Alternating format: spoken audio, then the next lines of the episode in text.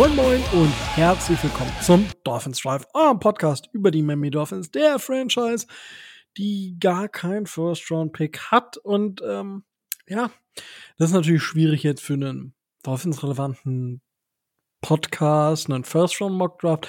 Aber ihr kennt das aus den letzten Jahren und ich wüsste nicht, wieso wir jetzt nicht mal eben auf die Schnelle noch ähm, auf First-Round-Mock-Drafts raushauen äh, sollten oder auch mal unsere Meinungen kundtun sollen. Ich meine, dafür haben wir den Podcast.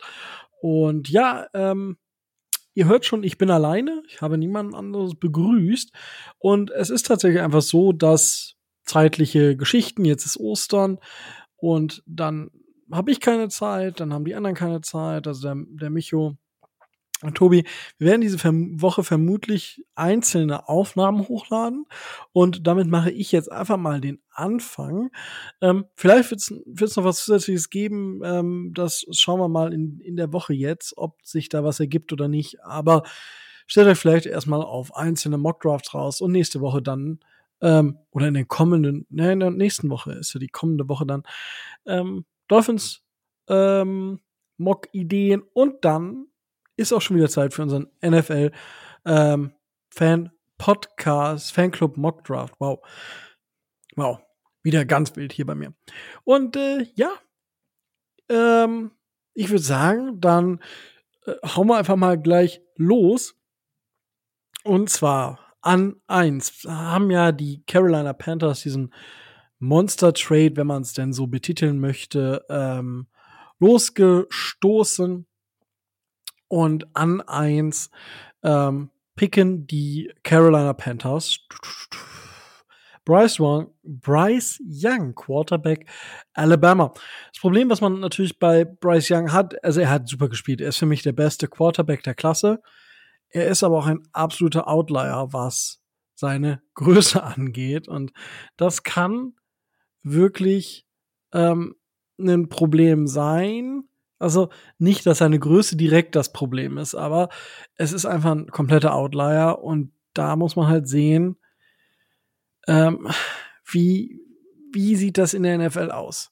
Ja, äh, insgesamt ist er aber einfach ein Playmaker vor dem Herrn und ich denke, ähm, ja, es würde mich überraschen, wenn die Panthers hier wirklich etwas anderes machen.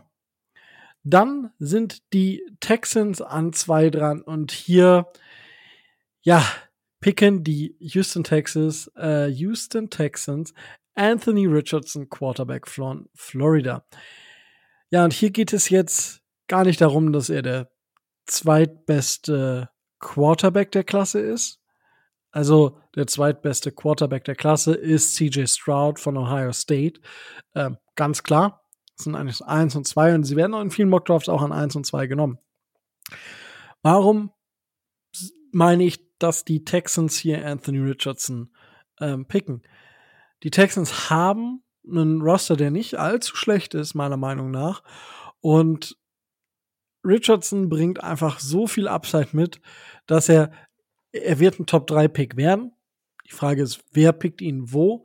Ich habe mich jetzt an zwei für die Texans entschieden und ich denke, das ist auch insgesamt eine, ähm, ja, eine Sache, die vertretbar ist.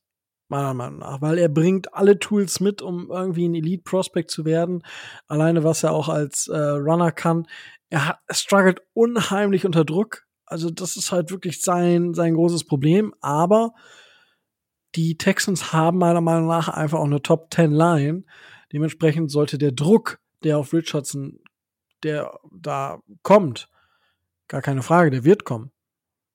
Der sollte aber damit zumindest abgemildert werden und Möglichkeit geben, auch schneller zu lernen und sich besser zu entwickeln. An Nummer drei haben wir dann einen Trade. Die Arizona Cardinals würden eigentlich an drei picken. Und jetzt gibt es mehrere Teams, die ich für diesen Spot, egal ob es jetzt CJ Stroud ist oder Anthony Richardson, also der Pick wird CJ Stroud sein, weil du gehst nicht für Will, äh, Will Levis, Will Lewis, whatsoever an, an drei hoch. Dafür ist die Upside dort zu gering, meiner Meinung nach. Gerade nicht per Trade. Es gibt Gerüchte, dass die Titans hoch wollen, weil sie mit, ähm, mit ihrem jungen Quarterback nicht mehr zufrieden sind und Ryan Tannehill ja auch inzwischen in die Jahre gekommen ist. Die Detroit Lions wären, wären eine Überlegung, weil die ein gutes Roster haben. Die scheinen aber sold zu sein auf äh, Jared Goff. Kann man so, kann man so sehen. Ähm, ja, wen haben wir dann noch? Die Raiders waren auch im Spiel. Ich weiß nicht, ob die, ob die es wirklich machen mit äh, Jimmy G im Rücken. Und dann bleibt eigentlich auch nur noch ein Team übrig. Und dadurch, dass ich gar kein Gefühl habe, was mit ähm, Lamar Jackson passiert, ob er wirklich getradet wird. Die die Ravens haben ähm, OBJ verpflichtet für absurd viel Geld, 15 Millionen äh, Signing-Bonus, 18 Millionen kann der insgesamt vielleicht verdienen. Absurd hohe Summe. Ich kann mir vorstellen, dass vielleicht sogar Lamar Jackson jetzt bleibt. Ich weiß es nicht. Die Falcons waren für mich eines der Teams, die dort an Stelle Nummer eins waren, um dort, äh, um Jackson zu verpflichten. Jetzt gehen sie hoch. Ähm, den Preis, den würde ich ungefähr mit dem, also natürlich Tausch von 3 und 8, dazu der nächstjährige First-Round-Pick, einen Third-Round und einen Fifth-Round dieses Jahr und eventuell noch ein Additional ähm, Pick ähm, 2024, einen, vielleicht einen Third-Rounder, wenn ähm, CJ Stroud äh, Rookie of the Year wird oder ähnliche Geschichten. Da kann ich mir vieles vorstellen. Aber in der Range bewegen wir uns da von drei auf acht. Ich denke nicht, dass es drei First-Round-Picks werden. Dafür ist der Uptrade nicht hoch genug. Und ja, CJ Stroud, ich, ich habe es schon gesagt, er ist ähm, für mich Quarterback Nummer zwei in der Klasse, bringt aber nicht so viel Upside mit. Und er hat natürlich auch die Themen, die Themen, die Tour hat, die Themen, die Mac Jones hatte. Ein Elite, ähm, wirklich Elite äh, Wide Receiver Korb. Und dann ist die Frage, wie viel macht er wirklich? Er ist akkurat. Auch das kennen wir zum Beispiel von Tour. Und in allen Sachen, die ich lese, lese ich mal so ein bisschen, das ist so ein bisschen wie bei Tour. Jetzt kann er sich besser als Tour entwickeln, er kann sich schlechter als Tour entwickeln für mich, aber ein Spieler, wo ich sage, es passt, die Falcons sind in der Position, um hochzugehen. Ich glaube auch nicht, dass Ritter die ähm, Falcons so weit überzeugt hat, dass er an drei oder dass, dass die Falcons nicht sagen, wir gehen dafür hoch. Dementsprechend die Arizona, äh, die Atlanta Falcons picken CJ Stroud, Quarterback Ohio State. Dann die Colts an vier. Und hier ist ja, gehen die Colts zurück, um Hendon Hooker zu draften. Es ist ja, es ist wild. Es ist sehr, sehr wild um die Colts und es bleibt wild. Ich glaube, die Colts holen sich ihren Quarterback der Zukunft und gehen mit Will, Will, äh, Will Lewis. Ich habe einfach ein Problem auch mit diesem Nachnamen. Levis, Lewis, whatsoever. Levi's. Ähm, Levis kann einfach wirklich dieser Downfield-Passer werden. Der hat diesen Arm, der das Feld größer macht, wenn man das so beschreiben möchte. Aber dem fehlt es einfach auch an, an vielen anderen Geschichten. Und äh, also, der bewegt sich nicht so smooth. Er ist jetzt nicht der, wo ich sage, oh mein Gott, der läuft den Leuten dann auch noch mal davon. Ganz, ganz, äh, ja, schwierig zu predikten, ob das, was er gezeigt hat an Flashes, ob sich das auch wirklich auf das nächste Level übertragen wird. Ich bin gespannt. Ich weiß es nicht, aber es ist ein Pick, den ich den Colts einfach zutraue. Weil manchmal muss man so einen, in Anführungsstrichen, flashy Pick machen und ich kann mir vorstellen, dass er das ist. Ja, dann sind an fünf die Seattle Seahawks dran und für die Seahawks ist es natürlich so ein bisschen mehr, weil, also nicht, dass sie Will Lewis gedraftet hätten. Ich glaube, das wäre nicht passiert. Aber ich glaube schon, dass man äh, bei Seattle so auf Richardson oder Stroud zumindest mal ein Auge wirft oder auf Young, je nachdem, ob einer der drei bis auf fünf durchrutscht. Ich weiß es nicht. Ich kann mir das vorstellen, aber in diesem Szenario ist es nicht passiert. Wir haben den Quarterback-Run ganz am Anfang. Und für mich gibt es hier eigentlich nur zwei, zwei Spieler, die in Frage kommen. Jalen Carter oder Will Anderson, beide nicht mit Abstand die besten ihrer Klasse. Jalen Carter ja, ähm, Defensive Interior von Georgia. Ähm, Will Anderson ist, ist schon die Spitze seiner Klasse. Ist jetzt aber auch nicht dieses flashy Prospect, wie es zum Beispiel ein Chase Young war, wie es die Bolser-Brüder waren. Ähm, ungefähr, ich habe ihn ein bisschen hinter, ein bisschen hinter Hutchinson, aber es gibt wahrscheinlich auch Leute, die ihn davor haben. So in der Riege würde ich ihn aber auch einsortieren. Also er kann durchaus ein, ein elitärer Edge Defender werden. Wahrscheinlichkeit ist aber nicht so hoch. Äh, also nicht so hoch gemessen an einen Bosa, hoch gemessen an einem Second Round Edge Defender schon. Ja, da muss man halt auch die Relation sehen. Und die Seahawks brauchen unbedingt Hilfe in der Defensive Line, so überall. Dementsprechend Will Anderson. Die äh, Seahawks haben hier, haben hier wirklich die, die breite Auswahl. Dann die Detroit Lions, auch ein Kandidat, die vielleicht an drei hochgehen könnten, um einen Quarterback zu picken. Ich habe es schon gesagt, aber in diesem Szenario haben sie es nicht gemacht, sondern haben sich für Devin Witherspoon, Cornerback von Illinois, entschieden. Für mich der beste Corner im Draft. Es gibt noch einen anderen Cornerback, der vielleicht äh, gar nicht mal so lange noch auf sich warten lässt. Ist ein guter Man-Corner, der für mich schon hoch also auch hoch auf NFL-Niveau spielen kann. Problem wird zum Teil aber sein, dass er viele Strafen kassiert. Also ich habe ja immer das Thema mit Source Gardner, dass Source Gardner für mich auch zu viel an den Leuten dran ist. Das gleiche Problem hat Devin Witherspoon auch. Wenn er es schafft, das so ein bisschen abzulegen, dann ist das für mich ein Spieler, der viel mitbringt, um auf dem nächsten Level erfolgreich zu sein. Und an Nummer 7 sind dann die Las Vegas Raiders dran. Auch da Thema Uptrade oder nicht. Aber hier haben wir dann den zweiten Cornerback. Und die Raiders sind anfällig in ihrem, äh, ähm, ja, anfällig in der äh, im Defensive Backfield. Das ist das, was ich sagen wollte. Ich hatte überlegt, ob ich hier den ersten O-Liner nehme, aber Christian Gonzalez von Oregon war mir einfach, der war mir zu hoch, auch bei mir, als dass ich da sage, nee, ähm, den lasse ich nicht durchgehen.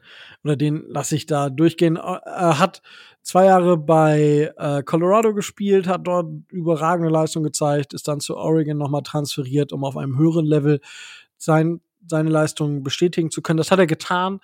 Das Einzige, was bei ihm manchmal so ein bisschen auf, für mich persönlich auffällt, ist, wenn er wirklich so ein, zwei schlechte Snaps hat und gerade zu Beginn, ah, dann kommt er nicht so wirklich in sein Spiel rein. Also es ist wirklich ein zum Teil sehr verkopfter Spieler, der aber, wenn es gut läuft, einfach auch, den kann man auf eine Insel stellen mit, äh, mit den besten Wide Receivern der Liga vermutlich. Dort wird er nicht unbedingt verbrannt werden für mich daher ein sehr, sehr, also sowieso ein Top 10 Pick. Es würde mich wundern, wenn Christian Gonzalez aus den Top 10 herausfällt. An Nummer 8 picken dann die Arizona Cardinals. Und ja, hier picken sie dann einen Spieler äh, für ihre D-Line, weil die ist inzwischen auch nicht mehr das Gelbe vom Ei. Und die picken nämlich jetzt Jalen Carter. Ähm, Jalen Carter fällt nicht durch bis zu 10. Das wäre so für mich ich glaube, die Eagles sind ein Team, die als spätestes für Carter in Frage kommen. Ich glaube, die Cardinals können das auffangen, weil eben Carter beteiligt war an dem Unfall mit Todesfolge von einem Teamkameraden und einem Coach. Und er wurde jetzt dafür bestraft oder verurteilt, nicht bestraft, verurteilt äh, zu Sozialstunden und Bewährung.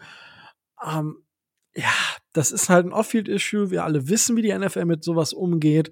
Ich weiß nicht, ob er noch dafür gesperrt wird. Ich kann es mir vorstellen bei Roger Goodell, dass sowas passiert, aber ja, schauen, schauen wir einfach mal. Also für mich ist Jalen Carter vom Spielerischen her einfach ein, ein Monster, ist eigentlich ein Top 5 Pick, vielleicht sogar ein Top 3 Pick, wenn man Quarterback so ein bisschen mal aus, ausstreicht, weil vom eigentlich, also Jalen Carter ist für mich auf seiner Position besser als CJ Stroud und Anthony Richardson. Ja, also Bryce Young konnte man drüber diskutieren, aber Jalen Carter ist für mich ein Top 3 Prospect in diesem Draft und dementsprechend, ähm, ja, an Nummer 8. An Nummer 9 picken dann die Chicago Bears und hier heißt es eigentlich All Hail ähm, äh, Justin Fields und die Bears äh, holen sich einen Offensive Tackle. Und zwar Peter Skoronski, Offensive Tackle von Northwestern. Ich hatte überlegt, hier zwischen Paris Johnson Jr. und äh, Peter Skoronski. Ich habe hier so ein bisschen diesen, es mag vielleicht kein großer Effekt sein, diesen Home-Effekt, Northwestern, Chicago ist halt dort und dementsprechend war das für mich eines der Themen, die ich so da hatte. Das Einzige, was man bei ihm halt sagen muss, ist, dass er nicht die längsten Arme hat aber er hat jetzt in vier, fast 500 Passing, äh, Pass-Blocking-Snaps nur sechs Pressures erlaubt. Und dementsprechend, es wird ein Thema sein, weil je kürzer die Arme sind, desto weniger kann ich den Gegner auf Distanz halten. Dementsprechend kann aber, wenn ich einen Edge-Defender habe mit langen Armen, der kann mich natürlich dominieren. Peter Skoronski hat aber eine Technik ähm, und mit dieser Technik ähm, kann er es einfach schaffen, die Leute so ähm, von sich fernzuhalten und die eben so zu manövrieren, dass sie nicht zum Quarterback durchkommen oder eben den Runner schützen. Und dementsprechend ist er für mich auch ähm, für mich der auch der Tackle Nummer eins der der Klasse. Paris Johnson Jr. ist slightly dahinter, also wirklich nur minimale Nuancen, aber ähm, das äh, ja hat dann der, der Northwestern Campus sozusagen den Ausschlag gegeben für die Bears. An 10 picken dann die Philadelphia Eagles das erste Mal und hier geht's auf Edge weiter. Die Eagles arbeiten einfach an ihren dominanten Lines. Tyree Wilson, Edge Defender von Texas Tech. Das ist ein B, also wenn ihr euch diese Armweite mal anguckt, ihr könnt es mal bei euch messen. Ähm, ich versuche das gerade, ihr seht das nicht. Ich habe das gerade so versucht zu gucken, wie groß das bei mir oder weit das bei mir ist das, der hat über eine, eine Armweite, also von einem Arm zum anderen, also von den Fingern bis zu den Fingern, von über zwei Meter zehn. Das ist halt absurd.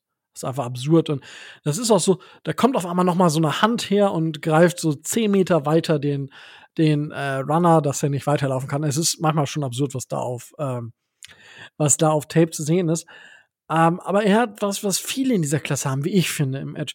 Wir haben viele Edge-Defender, die zum Beispiel durch Power oder durch Speed gewinnen, die aber noch an ihrer Technik arbeiten müssen. Und das muss auch Tyree Wilson machen. Aber wenn er das schafft, dann hat er das, das höchste Ceiling in dieser Klasse und kann dann wirklich ein Elite Pass Rusher werden. Die Titans picken an 11 und sie picken Paris Johnson Jr., uh, Offensive Tackle von der Ohio State University, also der zweite Pick schon von, äh, von Ohio State in, in diesem Draft. Und ähm, ja, er ist halt einer, der mit der Technik seiner Hände noch nicht so ganz ähm, vorankommt. Also äh, manchmal legt er die falsch ähm, an die an die Verteidiger an und kann nicht die Power aufbauen, die er hat. Und dementsprechend verliert er dann Snaps. Aber insgesamt ist das ähm, einer, der viel mitbringt von seinem Körper her. Also das ist halt auch immer noch ein großes Thema und auch wichtig, weil es gibt so, so Ranges, die vom Körper her erfüllt sein müssen. Mehr oder weniger. Aber wenn ich jetzt einen 1 Meter 75 großen äh, Offensive Tackle hätte, der hätte massive Probleme aufgrund seiner Größe und dementsprechend muss man da immer schauen. Ähm, das wäre ein Outlier. Kann sein, dass er gut ist, aber muss nicht. Die Wahrscheinlichkeit ist gering. Ähm, Problem haben wir bei Paris Johnson nicht. Ähm, er bringt viel, viel mit und ähm, ja, wenn er eben an, gerade an seiner, einer, seiner Handtechnik noch arbeitet, die Hände besser an den Mann zu bringen, ähm, dann kann das wirklich was werden. Es ist am College-Level auch nicht so oft aufgefallen, weil, wenn ihr euch den anschaut, der unheimlich schnell auch recovern kann. Also man denkt so, okay, jetzt hat er den Snap verloren, aber er kommt noch irgendwie wieder rein in den Snap und kann den Edge Defender dann auf eine andere Route bringen und den Quarterback schützen.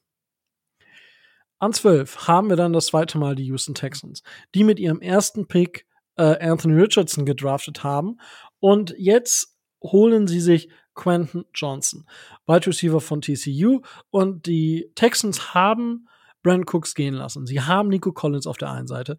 Und auf der anderen Seite kannst du dann Quentin Johnston ähm, aufstellen. und hast dann eine Top-O-Line, du hast einen guten Receiver-Core, den du Stück für Stück, den du auch mit Slot-Receivern noch im weiteren Verlauf der Saison aufbauen kannst. Du hast noch einen Robert Woods, wo ich nicht weiß, wie viel der noch im Tank hat. Und für mich sind die, sind die Texans dann auf, in der Offensive schon ziemlich gut aufgestellt. Ich hatte überlegt, hier Jackson Smith äh, Jigba von Ohio State zu nehmen, weil der wäre im Slot deutlich, deutlich eher aufgehoben und ich sehe den auch als Slot Receiver, aber ich glaube, dass gerade in diesem Draft man noch in den späteren Runden einen guten Slot Receiver bekommt oder in Runde zwei, je nachdem, wie die Texans agieren möchten. Und dementsprechend, ähm, ja, ist äh, Quentin Johnson als Ex-Receiver hier eine Wahl. An 13 picken dann die New York Jets und die New York Jets haben einfach ja, Pech gehabt auf viel, einigen Positionen. Ich meine, im letzten Draft, das war herausragend mit dem Offensive und Defensive äh, Rookie of the Year. Das muss man, muss man einfach anerkennen. Ähm, jetzt picken sie Broderick Jones, Offensive Tackle von, ähm, von Georgia der vor allem mit seiner Power an der äh, Line of Scrimmage dominiert. Das kann man nicht anderes sagen. Aber auch er hat so ein bisschen das Problem und bei ihm ist es ein bisschen ähm, noch ein bisschen krasser, als es ähm, bei Paris Johnson der Fall ist. Also Paris Johnson und ähm, Peter Skoronski sind für mich so ein Tier und danach würde so mit First Round Broderick Jones kommen. Ist ähm, ein Spieler, der aber da deutlich noch dran arbeiten kann, weil er hat von allen ähm, allen Offensive Tackles die wenigste Erfahrung an Spielen und dementsprechend glaube ich, dass hier noch, dass gerade sowas noch sehr, sehr einfach ähm, herausgearbeitet, sehr, sehr einfach, einfach herausgearbeitet werden kann als, als vielleicht bei anderen. Und vielleicht hätten, würden wir auch über einen Top 5 Pick nächstes Jahr sprechen, wenn er jetzt noch am, am College geblieben wäre, aber das weiß man nicht. Und er ist ein First-Round-Pick und ich verstehe, wenn man sagt, okay, ob ich jetzt an 13 oder vielleicht an 8 oder 5 gepickt werde, der Drop-Off, der ist es jetzt nicht wert, als dass ich mich verletze und dann vielleicht in die zweite Runde falle. Dann an 14 haben wir einen Trade. Und diesen Trade machen die Detroit Lions mit den New England Patriots. Die Patriots hätten eigentlich gepickt, jetzt picken die Detroit Lions. Und die Detroit Lions haben schon viel investiert und jetzt kommt für mich ein, ein Pick, wo ich sage, jetzt will man in die Offense investieren, weil wenn man mit Jared Goff dann fertig ist, hat man etwas, wo man einen Rookie-Quarterback reinsetzen kann und der sollte eigentlich gute Umstände haben. Und die Detroit Lions picken jetzt den zweiten Wide Receiver, Jackson Smith, Jigba von Ohio State. Ich glaube, dass Jigba unheimlich wertvoll für diese Offense sein kann und dementsprechend im Slot für die, ähm, für die Lions ähm, nochmal den Wert von St. Brown auch stärkt, weil dieser dann öfter nach außen gezogen werden kann. Ähm, St. Brown hat unheimlich viel auch gemessen an dem. Ich sehe ihn deutlich eigentlich als Outside Receiver, das mögen vielleicht andere anders sehen. So, das ist dann, kann man drüber diskutieren, aber Jigba für mich durch sein Route Running ist einfach ein Slot Receiver, der elitär werden kann. Muss nicht sein, aber ich traue ihm das zu und ist für mich definitiv ein safer First-Round-Pick und dementsprechend für die Detroit Lions hier mal ein etwas aggressiverer Move, wenn ich die Chance habe, so einen Spieler zu bekommen, dass ich ihn mir auch hole. Und dann gibt es eigentlich keine großen Ausreden mehr. Und für mich sind die Detroit Lions ähm, auch ein Team, was eventuell über Playoff-Contender hinausgeht. Dann an 15 picken die Green Bay Packers und hier kommt der erste Tight End von einer unheimlich starken Tight End Klasse. Dalton Kincaid von Utah. Das ist ein, ähm, ein Tight End, der nicht unbedingt die Größe eines Tight Ends hat. Das muss man ähm, leider so sagen. Also er ist ähm, 6 Fuß, 6 Fuß 3, also das ist schon Meter 88 oder so. Aber das ist halt, also Thailand ist eigentlich noch mal ein bisschen größer und ja, er hat aber produziert. Also er hat letzte Saison fast 900 Yards und 8 Touchdowns, davor 510 Yards und 8 Touchdowns. Er ist unheimlich wichtig, ähm, wenn es in die Red Zone geht. Und er ist zwar undersized, aber einfach auch ein Spieler, der immer den vollen Einsatz zeigt und das auch im Blocking. Also er ist sich nicht zu schade, dort zu blocken und wenn der noch mal ein bisschen in den Kraftraum geht, dann passt das. Was man natürlich auf der anderen Seite sagen muss, er ist dann wird in dieser Saison schon 24, das ist dann immer schon recht alt für einen Rookie. Für mich aber trotzdem jemand, den ich dann in der Mitte der ersten Runde nehmen kann. Die Commanders sind dann an der äh, Reihe und hier geht dann Deontay Banks, der dritte Cornerback, und dieser ist von Maryland. Ähm, Banks kam 2022 zurück, hatte sich 2021 an der ähm, Schulter verletzt, ist einfach unheimlich schnell. Er hat manchmal so ein bisschen, ähm, ja, plattfüßig. Ist, ist das das deutsche Wort? Also, wenn er, er, ist, er ist ein Press Corner und äh, er kann auf diesem, er kann auch als Press Corner Elite werden mit potenziell guten äh, Eigenschaften auch in der Zone spielen zu können, weil er ist unheimlich schnell. Aber manchmal steht er halt so ein bisschen ähm, ja stumpf da, wenn wenn die Press halt nicht funktioniert bei ihm. Aber dadurch, dass er so schnell ist, kann er das relativ einfach negieren und dann zeigen, was er kann. Und ähm, ist eben als Tackler auch sehr, sehr gut. Und ja, für mich, ähm, für die Commanders definitiv ein Spieler, der die, ähm, das Defensive Backfield nochmal aufwertet. Die Steelers picken an 17 und die Steelers waren über Jahre eigentlich immer für eine richtig starke O-Line bekannt und dort wollen sie wieder hin. Der Pick an dieser Stelle ist Daniel Wright, ähm, Offensive Tackle von ähm, Tennessee. Und hier ist es auch jemand, der sich, ja, der, der hat eine Power. Also ich glaube, wenn er im wenn der als Baumfäller arbeiten würde, der würde auch keine Maschinen mitnehmen, der würde einfach die Bäume mit der Hand fällen oder mit einfach mal einen Stand vorher und dann aus den Stands raus, bumm. Und dann liegt der Baum. Also, was der an Power mitbringt, das ist schon richtig krass, aber die Technik. Also, es ist ja auch immer, gibt, gab es bei mir in der Schule auch schon. Ich hatte einen Kumpel, der unheimlich kräftig war und der hat bei Leichtathletik die ganzen Sachen, der hat einfach die Kugeln weit geschmissen. Der hätte die viel weiter schmeißen können, wenn der mal die richtige Technik gehabt hätte. Und das ist bei Daniel Wright auch so ein bisschen das, das Problem. Ähm, aber ich denke, dass, dass man das noch hinbekommen kann. Und äh, darüber hinaus hat er aber die Power, um eben in der Regel zu gewinnen. An 18 sind dann die New England Patriots dran und hier, oh, ich habe mich unheimlich schwer getan mit diesem Pick, weil ich wusste nicht, in welche Richtung gehen die Patriots. Ähm, wollen sie den Quarterback loswerden? Picken die Hendon Hooker vielleicht? Ähm, ich habe mich dann wahrscheinlich für vielen etwas überraschten ähm, Pick genommen. Und zwar geht hier der nächste Edge Defender von Bord. Und das ist Lucas Van, Van Ness, Edge Defender von Iowa. Ähm, der ist einfach ein guter Spieler, der leider zu wenige Tools hat.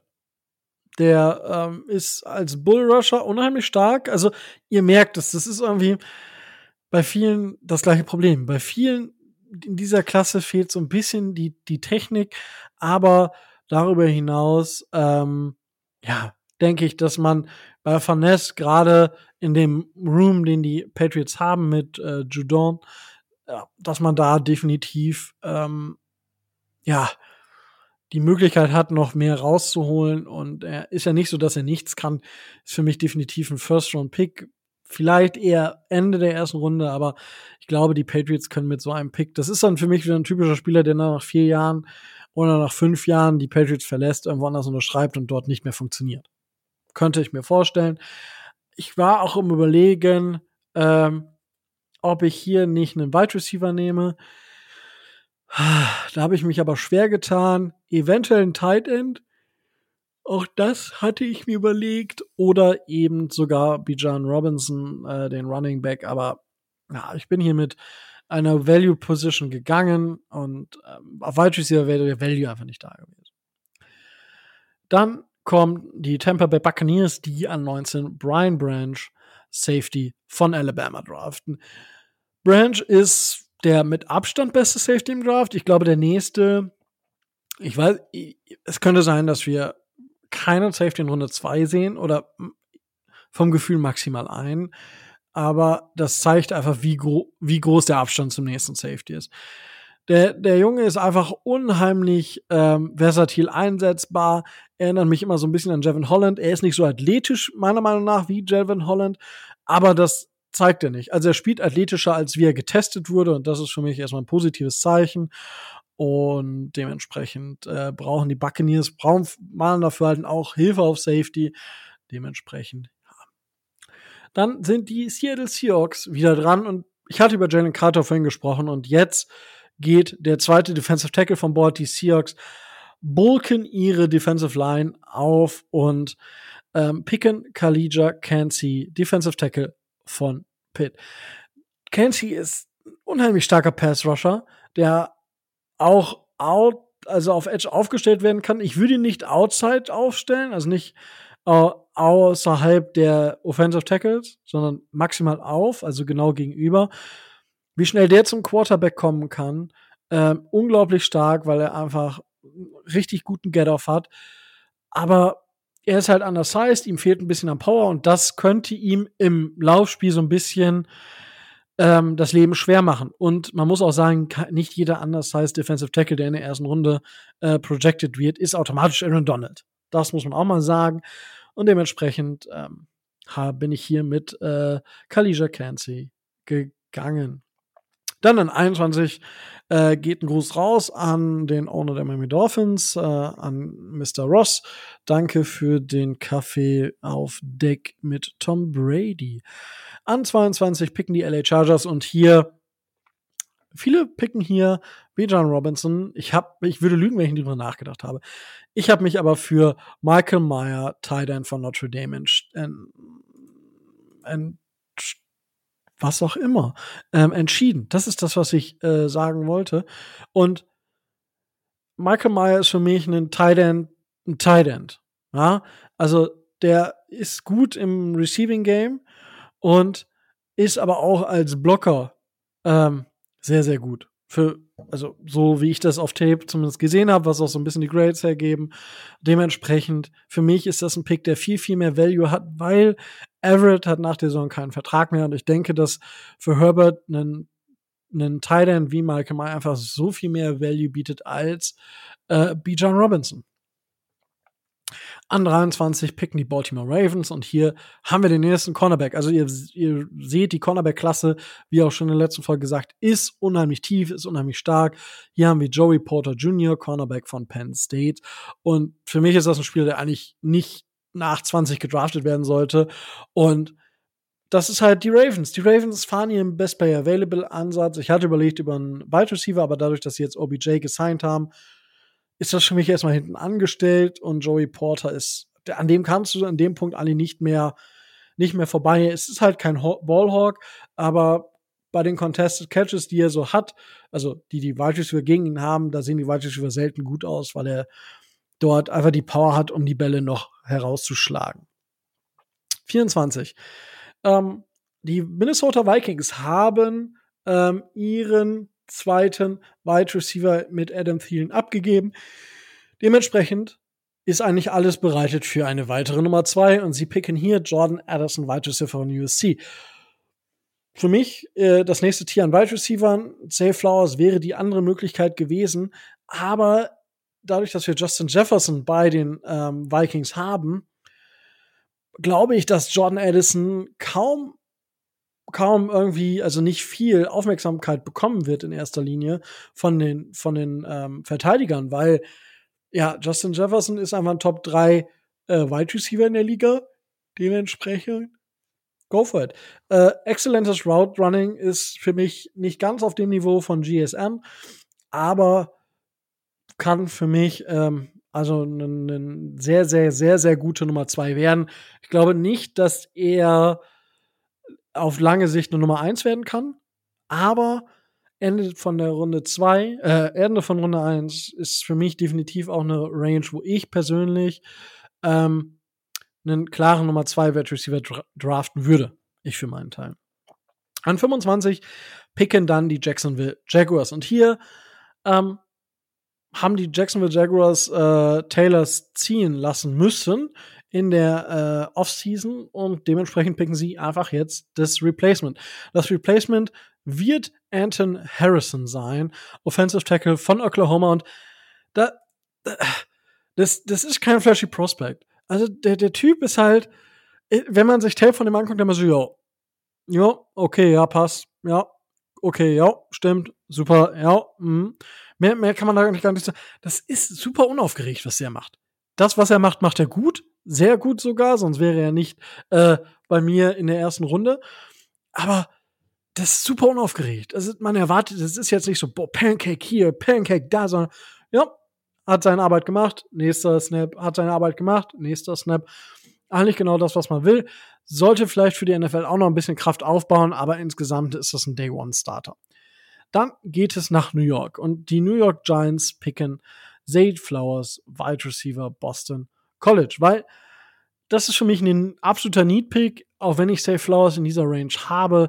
Den Giants fehlt es einfach an Wide Receivern und auch diese Klasse, ach, diese Klasse ist halt gespickt mit kleinen Slot Wide Receivern und Flowers ist super schnell, er kann super Separation kreieren und das ist halt das, wo ich glaube, dass Dable ihn super, super einsetzen kann. Also viel super jetzt gerade.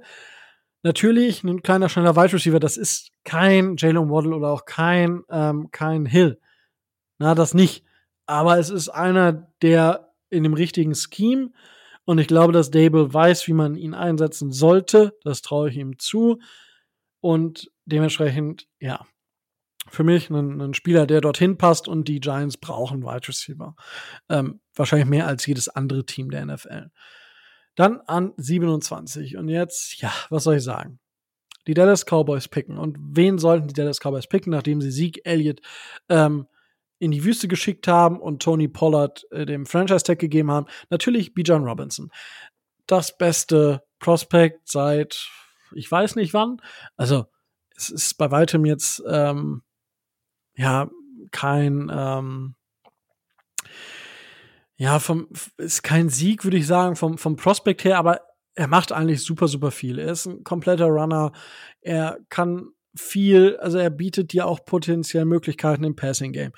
Er ist nicht auch auf diesem Top Niveau, weil er auch da diese Power nicht nicht ganz mitbringt, aber für mich ein Running Back, den ich Ende Runde 1 ohne Probleme draften würde. An 28 picken dann die Buffalo Bills und die Buffalo Bills, die haben nicht wirklich Probleme mit der D-Line, aber ich glaube, dass aufgrund dieses Ausfall von Von Miller letztes Jahr, dass das vielleicht noch ein bisschen schwieriger wie, schwerer wiegt, als es eigentlich ist. Ich kann mir schon vorstellen, dass hier vielleicht auch noch ein, ein Slot Receiver irgendwie vom Board geht. Ich weiß es nicht. Aber ich habe mich jetzt für Miles Murphy, Edge Defender von Clemson, entschieden. Und das ist ein absoluter Speed Rusher, der super ineffizient gearbeitet hat am College. Aber ich glaube, dass die, die Bills den Spieler da noch definitiv hinbekommen können. Ähm, dass er eben effizienter wird und vielleicht auch nicht nur ähm, dadurch vielleicht auch nicht nur mh, mm, ja nicht jeden Snap spielen muss. Dass er halt wirklich ähm, aufgebaut wird und in der 4-3-Front der Bills ist er, glaube ich, auch sehr, sehr gut aufgehoben und kann dort von weiter außerhalb spielen und wird dann theoretisch der Nachfolger von Von Miller und kann dann eine sehr, sehr gute Rolle spielen.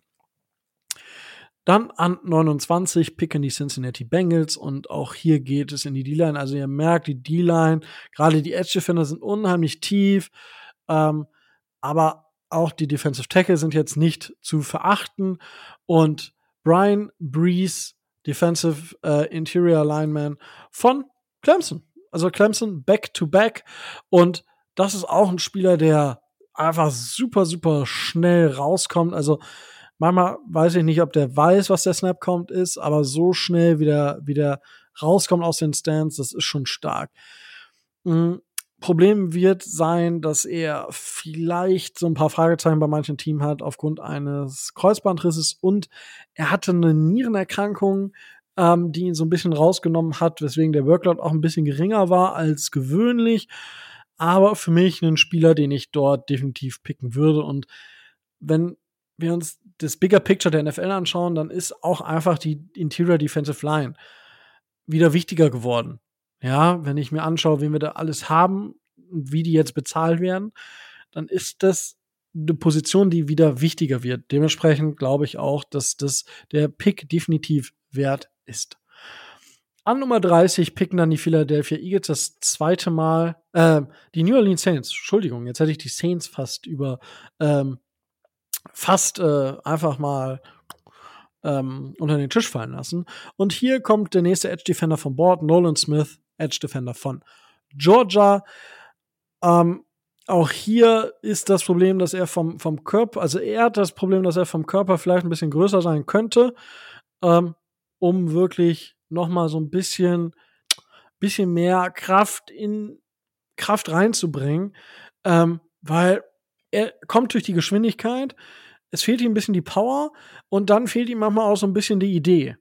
Anstatt sich überlegen, was kann ich gegen diesen äh, Tackle machen, er läuft einfach rein. So, manchmal wird das wie mit dem Kopf durch die Wand, wie bei anderen, anderen Edge-Defendern auch in, diesem, in dieser Klasse. Das ist wirklich so ein, so ein Motto, was sich durch die ganze Klasse zieht, ähm, von dem, was ich gesehen habe. Und ähm, ja, aber nur auf seine Geschwindigkeit und auf einen Teil seiner Power zu verlassen, ohne Technik, wird nicht funktionieren.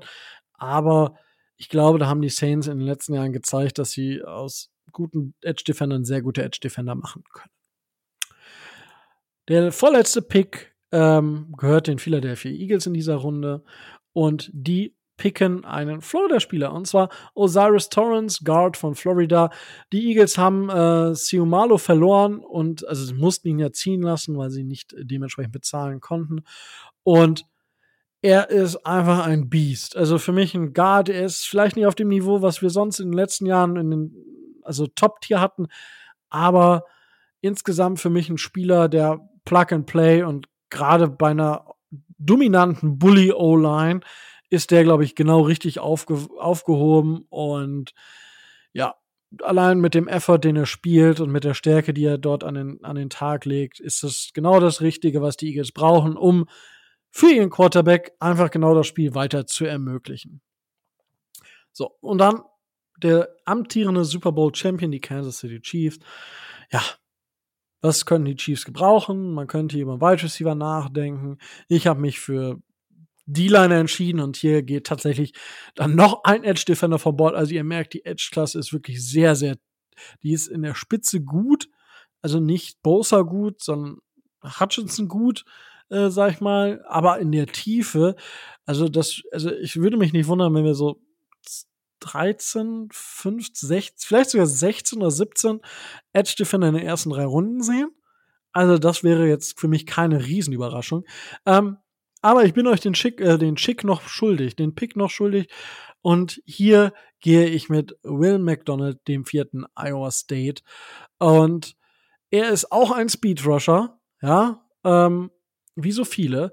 Und ich hatte über einen weiteren Trade nachgedacht, also sowohl bei den Eagles Saints als auch bei den Bengals, Bills. Das ist so, sind so Spots, wo man, wo vielleicht ein Team hochgeht, um einen Hooker zu picken, um sich die 50 Option auf den Quarterback zu sichern. Ich weiß es nicht. Ob das passieren wird, ich glaube nicht. Für mich ist Hooker kein First-Round-Prospect, aber Quarterback, dementsprechend kann es sein. Und ähm, ja, ich glaube, dass die Chiefs mit äh, Will McDonald zumindest einen ähm, ja, sehr explosiven ähm, Spieler bekommen, und auch dieser hat sehr, sehr lange Arme und kann dann eben noch mal irgendwie rumgreifen. Und hat aber auch das Problem, wenn er dann mit seiner Geschwindigkeit nicht weiterkommt, ihm fehlt so ein bisschen, bisschen auch die Kraft. Er ist 24, wenn die Saison anfängt, also da auch schon mal ein bisschen älter. Ich glaube aber, dass man mit dieser Art von Spieler ähm, bei den Saints umgehen kann und definitiv auch ähm, ja, Value, äh, er für die Chiefs auch Value erzeugen kann. So, das soll es gewesen sein. Ähm, lasst gerne Feedback da. Was sagt ihr zu den Picks? Was hat euch überrascht? Was hat euch nicht überrascht? Was seht ihr anders? Wo sagt ihr, Rico, du hast gar keine Ahnung? Bitte nicht bei jedem Pick. Ja, bitte nicht bei jedem.